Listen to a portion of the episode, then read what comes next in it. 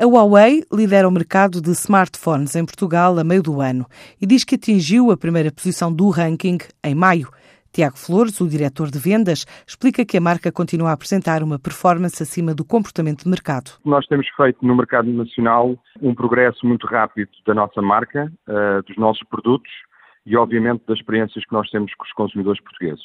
Somos uma, uma companhia centrada uh, no consumidor, onde uh, a nossa tecnologia, uh, o nosso principal core de desenvolvimento destes produtos, assenta acima de tudo, e é a nossa ponto de diferenciação, em tecnologia que seja relevante para o consumidor, na câmara fotográfica, na bateria e também na experiência do consumidor. O que é que isto resulta? Resulta que uma empresa com 6, 7 anos de consumo consegue apresentar em maio os resultados de liderança no mercado português para a categoria de smartphones.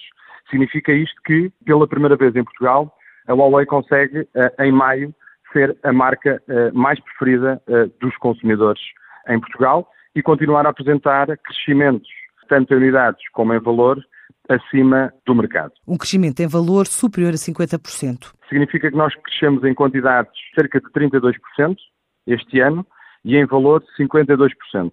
Muito acima do mercado, portanto, o mercado em Portugal é um mercado maduro eh, que tem uma, uma, um crescimento à volta dos 2, 5% em unidades e em valor eh, é um mercado que eh, consegue crescer este ano cerca de 8, uh, 9% e onde a Huawei cresce 52%. A Huawei, depois de lançar a série P20, a marca fala de crescente investimento em inovação. E esse desenvolvimento da marca em Portugal vai passar por dois grandes pilares. Um pilar será sempre uh, trazer para o mercado português toda a nossa inovação, portanto, tanto smartphones como novas categorias dentro do ecossistema Huawei, eh, também na, eh, no desenvolvimento dessas novas tecnologias, para a experiência do consumidor Huawei ser cada vez mais rica e mais abrangente.